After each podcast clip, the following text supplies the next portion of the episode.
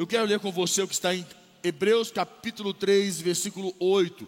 Abra comigo. Hebreus capítulo 3, no versículo 8. Abra lá. Vou abrir aqui também. Hebreus 3, 8. Aqui diz assim: Não endureçais o vosso coração, como foi na provocação, na rebelião, digamos, no dia da tentação no deserto. Mais uma vez eu vou ler para você. Ele diz assim: Não endureçais o vosso o vosso coração, como foi na provocação no dia da tentação no deserto. Para aí. Em algumas versões ele diz: Não endureçam o coração quanto, como na rebelião. Aqui fala-se de um momento que o povo de Deus, que estava com Moisés, eles infelizmente se tornaram incrédulos e desobedientes, que é uma consequência. Incrédulo, desobediente, porque a incredulidade tira de você o temor. Você não tem mais temor e logo você passa, atropela, passa por cima da obediência. Você não liga para isso, isso não tem peso para você. E Moisés, e, e, e aqui nessa passagem, expressa esse momento que o povo foi ali provocado, provado, e nesse momento o povo, como estava numa condição de incredulidade e desobediência, a Bíblia diz que, como ele diz, ó, que ele fala, não endureçam o vosso coração. Então ele pegou uma referência do passado, do Velho Testamento, de um povo que endureceu o coração e sofreram deveras consequências por conta deste contexto. Foram, é, vocês, a maioria de, vocês praticamente sabem da história do deserto, como este povo sofreu, e quem não sabe vai ler para você entender. É importante como esse povo sofreu no deserto, porque endureceu o coração. O coração ficou duro. E a Bíblia diz para nós, aqui nesse, nessa passagem, que ele diz: Não endureçam o coração e quando nós, nós quando temos entendimento, preste bastante atenção nesse contexto. Quando nós, eu e você, nós temos entendimento, quando nós entendemos algo, quando nós temos a compreensão de algo, algo, nós temos a facilidade de lidar com o que estamos passando, vivendo. Digamos que nós estejamos, você esteja vivendo uma provação, e esta provação, ela, ela bagunça um pouco o nosso emocional, a nossa estrutura, até porque este é um dos papéis da provação, é dar uma, uma sacudida na gente, é em muitos momentos tirar o chão da gente. Nós ficamos sem chão, e quando a gente fica sem chão, a gente, nós nos perdemos, mas esse é o contexto. Você pode perder o seu chão, mas você não pode endurecer o seu coração. Amém, gente? Você pode perder o chão, mas você não pode o quê? Endurecer o coração. Normalmente a pessoa endurece o coração quando ela perde o chão dela, porque ela quer que Deus faça alguma coisa, ela quer que alguma coisa aconteça espiritualmente, que Deus se mostre presente. Ela perdeu o chão porque o casamento foi para o pau, perdeu o chão porque a vida profissional, o financeiro não está dando certo, tá, entrou em dívidas e mais dívidas, dá uma bola de neve. Ela perdeu o chão porque não, tá, não sabe o que fazer, tá, desespera ela entra, a, o passo para a incredulidade é muito grande, porque ela, tá, ela está esperando algo que Deus possa fazer, mas. Eu vou entrar nesse contexto daqui a pouco, você vai entender um pouquinho. E quando nós perdemos o chão, a gente não pode perder o coração. Porque perder o coração, você deixa entrar incredulidade. A incredulidade tira o temor e te leva para a desobediência. Aí é uma, como diz a palavra de Deus, um abismo puxa outro abismo. Então, o que, que eu quero que você entenda aqui? Quando nós temos entendimento do que nós estamos passando, a provação que estamos vivendo, quando nós entendemos o propósito, o porquê daquilo, nós temos facilidade de lidar com a situação. Não é que vai se tornar, é, como se diz, tão fácil, tão leve, mas a compreensão do porquê, o propósito, para quê, nos ajuda a ter mais paciência, a ter esperança. E é importante você entender que quando estamos vivendo um momento difícil e temos este entendimento, é, é o mesmo que ter uma revelação acerca de algo, uma revelação sobre uma situação, e assim você vai conseguir vivenciar é, da a, a, a, a mesma, sabendo que ela vai passar. Você não vai permanecer ou morrer nela. Ela não vai destruir você, ela vai passar. Normalmente, quando nós vivenciamos, passamos por uma provação, nós ficamos um pouco que cegos. Nós não enxergamos uma luz no fim do túnel, ou, ou, ou enxergamos que vai passar. É uma angústia, um aperto no coração, é um negócio que vai, vai, vai mexendo com a nossa estrutura, balança, ao ponto que a gente não fala, meu Deus, esse negócio não vai passar, não é possível. A gente, a gente é numa, numa, num, num conflito que nos leva a não, não, não, não confiar que vai passar, que Deus está movendo. E a gente desespera. E a palavra desespero é desesperançado, desespero, sem esperança. Por isso eu, eu, eu, particularmente não gosto muito desta palavra quando as pessoas falam assim, eu estou desesperado por Deus. Aí eu falo, como você está desesperado por Deus? Apesar que ela caiu no senso comum, então a palavra desesperado parece que a pessoa está enlouquecida, né? Ela está, ela está, assim, ela, está, ela, está, ela está com toda a sede de Deus, mas a palavra desesperado é, des, é sem esperança, desesperado, sem esperança. E a pessoa entra nesse desespero, nesse contexto, porque ela não vai passar. Parece que não, não vai. Senta com o cônjuge, conversa, ajusta, está lindo. No outro dia o pau canta dez vezes pior. Ajusta a vida financeira, no mês seguinte o negócio piorou dez vezes. Conversou com o filho, alinhou a sua vida, o filho entendeu, conversar, tiveram uma boa conversa, um bom, um bom diálogo, foi excelente, ouviu, pediu perdão, perdão para cá, perdão para lá, aquela coisa toda. Na semana seguinte, apronta todas. Você fala, esse negócio não vai passar nunca. É igual a dieta. Você começa a dieta um dia, um dia está estressado, o que você faz com a dieta? É, chuta o pau da barraca e ó, como tudo está na frente, não é não? E como diz o bispo Maurício ontem, chegou em casa e falou assim: Eu quero comer, eu quero comer o trem que é para é me matar. E o Maurício, ele é assim, meio. Ele já viu que ele é um pouco, como é que fala? Dramático. O Maurício é dramático. Ele, ele eu, quero, eu quero morrer, quero comer algo para morrer. Falou para Ana Paula, a Paula ficou olhando para a cara dele. Falou: Você já é um velho, está com essas conversas. Ele fala: Mulher, mas você me mata desse jeito. E é engraçado ouvir ele, porque ele, ele é dramático. Ele comeu um negócio para morrer. É, eu, eu, quero, eu quero comer doce. Eu quero comer um negócio assim, uma fritura. Apesar que a fritura é bom, né, gente? Oh, meu Deus do céu, fritura com doce, então é maravilha, mas tá bom. Mas, esse é o ser humano, a gente entra nesse contexto da vida. E que, que nós precisamos entender? Quando nós somos provados e temos entendimento, revelação, nós temos ferramentas, diga comigo, ferramentas, de mais forte, ferramentas, de como nós vamos nos portar diante da provação. Como que eu vou lidar com ela? O que é uma ferramenta? A paciência é uma ferramenta. E das mais importantes, que nós semeamos todos os dias, uma ferramenta ter paciência. Uma ferramenta muito importante que a Bíblia diz para nós que é o quê? Fechar a boca, falar pouco, falar menos. Porque quando você está vivenciando uma situação, uma aprovação, que você não enxerga uma, uma solução, você está perdido, sem chão, angustiado. A pessoa que não tem essa, essa prática de ficar, usar a ferramenta de ficar calado, ela começa a murmurar, reclamar, fica grossa.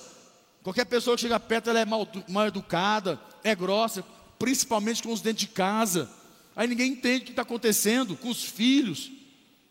Qualquer coisa dá patada, dá, fica, fica ignorante. E quando nós vivenciamos isso, nós temos ferramentas que tem, precisam ser utilizadas, que nos protegem. Que vai passar. Para que, que eu vou ficar criando mais problemas do que já tenho? Então, aprenda uma coisa: a revelação, o entendimento, é uma das coisas mais importantes diante de uma aprovação. Se você está passando, vivenciando uma aprovação, peça para Deus: Deus me dá entendimento. Me dá entendimento, que eu possa ter entendimento. O entendimento, a revelação, o entendimento te faz enxergar além da situação, te faz observar que ela está simplesmente treinando você, capacitando você, habilitando você, e não destruindo você, matando você. Eu já vivenciei vários momentos da minha vida que eu, alguns que eu vivenciei, eu ainda orava a Deus, falei, Senhor, eu quero voltar lá atrás, aquela, aquele tempo, aquela, aquele momento, eu quero aquilo. E eu orava para Deus para que eu pudesse regressar, a voltar a ter aquela mesma paixão, aquele mesmo isso, aquele mesmo aquilo outro, não sei o quê. Eu queria voltar, até que Deus um dia foi tão claro e me deu um entendimento que eu não iria voltar a ser aquela pessoa, aquela, nunca mais que você precisa entender que você nunca mais vai ser a mesma depois de uma aprovação. Você vai ser uma pessoa melhor, mais capacitada, mais habilitada, mais bem treinada. Mas nós não gostamos que o treinamento te estica, o treinamento ele rompe tuas fibras, rompe teu, teu, tua, a tua caixinha. O treinamento ele faz você ter que sair do seu comodismo e nós não gostamos. E não adianta falar assim, ah, mas já tô, já tenho, já tenho idade avançada, já estou velho para esse tipo de coisa. Você morreu? Você está morto? Então, meu irmão, provação, até o teu último dia de leito, você pode ter certeza que você vai viver ela. Isso faz parte da vida aqui na terra. É algo que nós não temos como fugir. Está aqui, vai passar. Como a palavra de Deus diz para nós, cada dia basta o seu próprio mal. E eu sei que é só o bom. Ou a idade, esquece. É, cada um vai vivenciar, isso faz parte da vida. Quanto antes você entender que a aprovação, você vai ter ela, vai passar por ela, vai vivenciá-las para toda a sua vida, mais fácil você vai entender os propósitos de cada aprovação que você passa. Tendo entendimento disso, você vai avançando, até que você vivencia uma aprovação e ela não tem tanto poder de arrancar o seu chão, de levar você a ficar na lona, tem que alguém jogar toalha branca para você falar, olha, o cara não aguentou, não deu conta. Você vai, você vai ficando mais forte, mais resistente. E não perde a sua unção, não perde a sua graça, não perde a tua, o teu caráter. Então é importante, quando a Bíblia diz para nós aqui no versículo 8, ver coração, a palavra coração, abra lá novamente.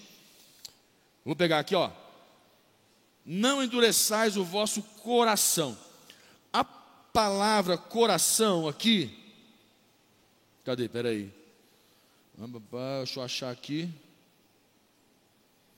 Coração, coração, a palavra coração no original quer dizer a cardia, forma prolongada da palavra primária car, no latim, quer dizer aquele órgão, uh, B, peraí, C, é o vigor, é o centro o lugar da vida espiritual é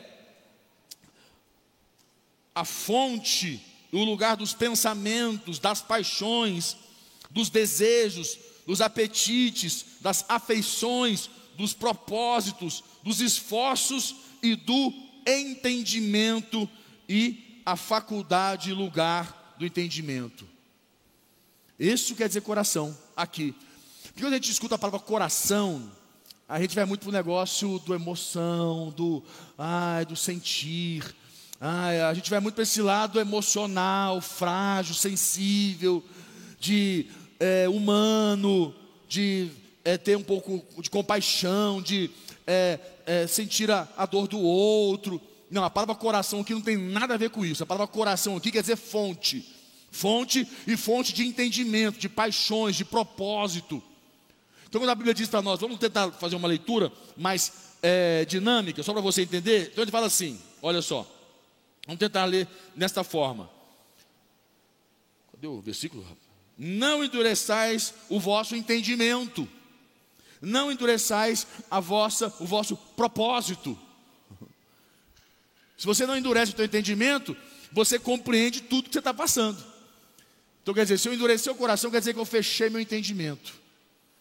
Eu me fechei para o propósito do que eu estou vivendo. Logo ele fica o quê? Mais pesado, mais tenso, mais bruto, vai machucar mais, vai bater mais forte. E você sabe, quando bate mais forte, machuca mais, a ferida é maior, pode criar raiz e o negócio fica bagunçado. Então nós temos que não podemos endurecer o que é o nosso entendimento, para que nós possamos captar o propósito do que estamos vivendo. E esse contexto é muito importante que quando nós passamos por uma provação, Deus quer, Deus quer que, que entre em nossos, nossos sentimentos e emoções. A provação, ela tem um contexto de te dar uma porrada mesmo. Deixa eu tentar aqui, tentar fazer uma. Você já pegou flor, planta, algum tipo de planta? A citronela. Citronela é uma plantinha a gente às vezes usa na sauna, ou o próprio eucalipto, algumas plantas que você pega e você amassa ela, e você quebra ela todinha, esmaga ela. O que acontece com ela? O que acontece com essa planta? O cheiro dela sai, é ou não é? Se eu pegar só a citronela, o eucalipto, pegar ele, aquela plantinha de eucalipto, aquela flor, aquela, aquela folha de eucalipto, ou a, ou a folha de, aquela, aquela plantinha do, do citronela, e colocar aqui, e ficar aqui, vai dar cheiro quase nenhum quase nenhum cheiro. Mas se eu pegar ela e amassar ela toda, amassar aquela planta, ela vai dar cheiro. Ela vai soltar um cheiro. Vai liberar um cheiro. Uma e quando a aprovação, quando nós vivenciamos uma aprovação, esse é o contexto, ela vai bater em você para te liberar um, um, um, um cheiro em você. Que cheiro é esse? É o perfume de Cristo é o perfume do teu, das tuas debilidades, das tuas fraquezas, das tuas incompetências, das tuas incoerências. Então, quando bate, quando você pega uma árvore, mesmo, árvore grande, você bate nela com as costas de, uma, de um facão, ou de uma faca, uma coisa, você bate, ela solta um cheiro. Esse é o papel. Quando a aprovação vem, ela vai bater em você. E ela precisa tirar de você o perfume de Cristo.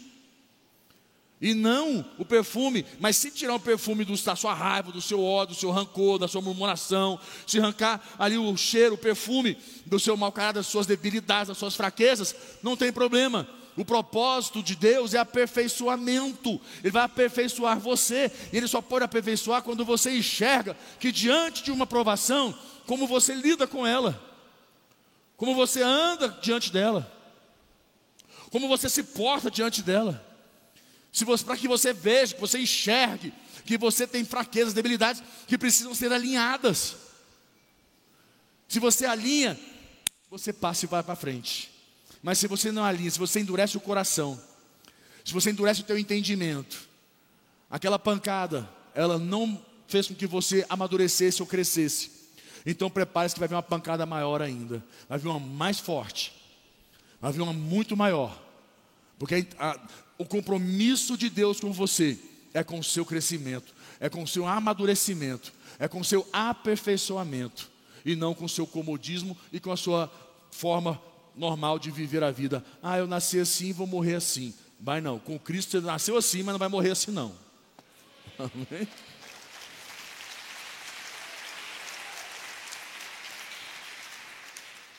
Por isso que eu falo, quando nós passamos por uma aprovação, Deus quer que a gente sinta ela. Ela tem que entrar na gente, tem que bater. E como fortalecer a fé de uma pessoa quando trabalho as suas emoções? Como fortalecer? Uh, aprovação, entenda isso. Aprovação te eleva, te capacita para uma nova etapa. Aquela pessoa que está sendo provada para a etapa para que ela, que ela vai para a vida, essa pessoa não serve. Então a aprovação vai te capacitar para essa nova etapa. Passar pela aprovação vai te capacitar, vai te habilitar. Você vai estar pronto. Qual foi a aprovação de José que o capacitou a ser governador do Egito?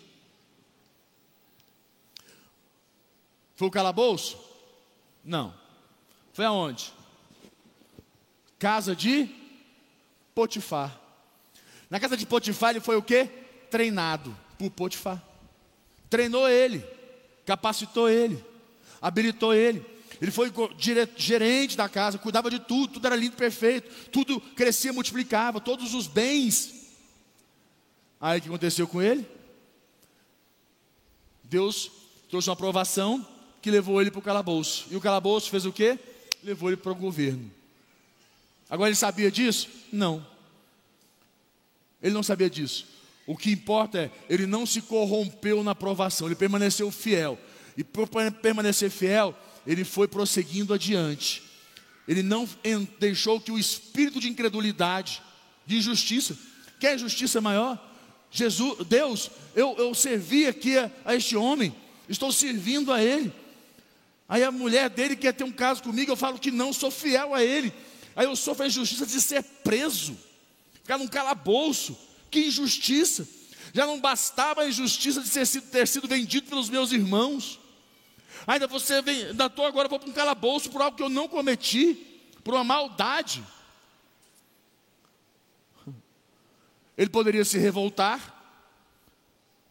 A incredulidade está no coração dele, porque ele falou: não aceito isso, já deu, estou no meu limite. Não é assim que as pessoas falam, não aguento, não aguento mais, eu não aguento mais, eu não aguento mais, eu não aguento, não quero, não quero mais, não aguento. Vou largar minha célula, vou largar o discipulado, vou largar isso, vou largar aquilo. O ser humano é assim, larga as coisas de Deus. Está entendendo nada. Larga tudo, ah, eu não aguento mais. Imagina se José tivesse feito isso. Ah, não aguento mais, não aguento mais. Muita injustiça, só injustiça. Ele permaneceu o quê? Fiel a Deus. Independente da, da injustiça. Permaneceu fiel a Deus. E na injustiça, Deus, se, se, Deus, Deus viu o coração dele. Deus viu que ele era o quê? Que ele continuou buscando força na fonte. A incredulidade não entrou no coração dele, continuou fiel ao Senhor. E Deus fiel a ele. Ele fez o quê? Simplesmente passou pelo calabouço. Fala comigo, passou. Diz mais forte, passou. Ele passou pelo calabouço. E foi para onde? Para o governo. Segundo o homem mais importante. Ele sabia disso? Não. Mas ele tinha um entendimento. Qual é o entendimento? Que Deus estava no controle. Tem uma passagem bíblica, não está aqui. Deixa eu ver se eu acho ela para você aqui. Só um minuto. Essa passagem eu gosto muito dela. Deixa eu ver aqui, dá um, minutinho. Eu acho ela aqui rapidamente, eu tenho marcada. Ah,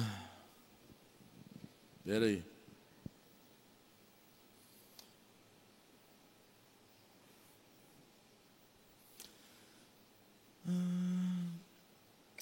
Só um pouquinho, quero achar essa passagem. Eu creio que ela é muito importante, vai te, vai te ajudar muito a entender algumas coisas. Ó. Põe para mim 1 Pedro, 1 Pedro capítulo 2, versículo 19. Põe para mim. Não, minto. 1 Pedro, 1 Pedro capítulo 3, versículo 14. Olha este versículo, gente. Ô oh, suadeira. Põe lá, está lá. R.A. Diz aqui assim, está na mesma versão. Uh, mas ainda que venhais a sofrer por causa da justiça, a palavra justiça quer dizer ah, aquele que é justo, condição aceitável para Deus. Justiça não é a pessoa que faz justiça, é uma pessoa que é justa, que está diante de uma condição aceitável para Deus, uma pessoa que ela é justa, que ela é, ela é honesta, ela é, ela, ela, é, ela é idônea, tem caráter. Uma pessoa que vive aqui, ó, a condição aceitável para Deus, uma pessoa que faz a vontade de Deus. Então, mas ainda que venhais a sofrer por causa da justiça, bem-aventurados, bem-aventurados sois, não vos amedronteis, portanto, com as suas ameaças, nem fiqueis alarmados. Que, que está Olha, olha que passagem. Não vos amedronteis, portanto, por, com suas ameaças. Volta o versículo, volta lá no início. Me, mas ainda que venhais a sofrer por causa da justiça, você está fazendo tudo certinho. Mas você está sofrendo injustiça. Estão sendo injustos com você.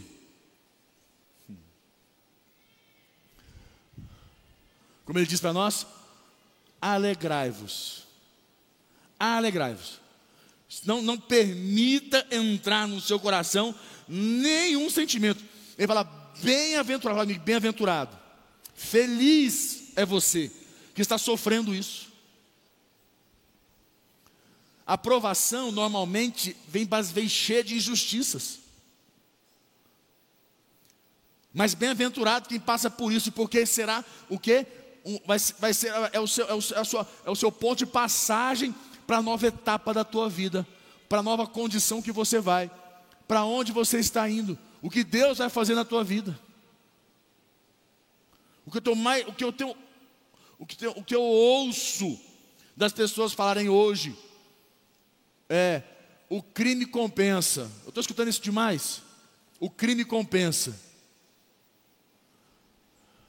Escuta. Quem anda com Deus sabe. O que me pode compensar? Um ano, dois, três, quatro, cinco anos.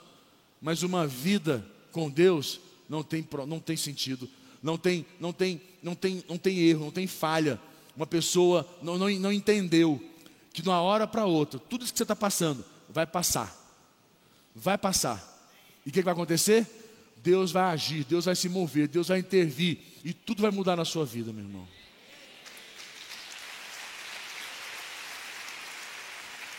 Então, a aprovação, ela te eleva, ela te capacita para uma nova etapa, te habilita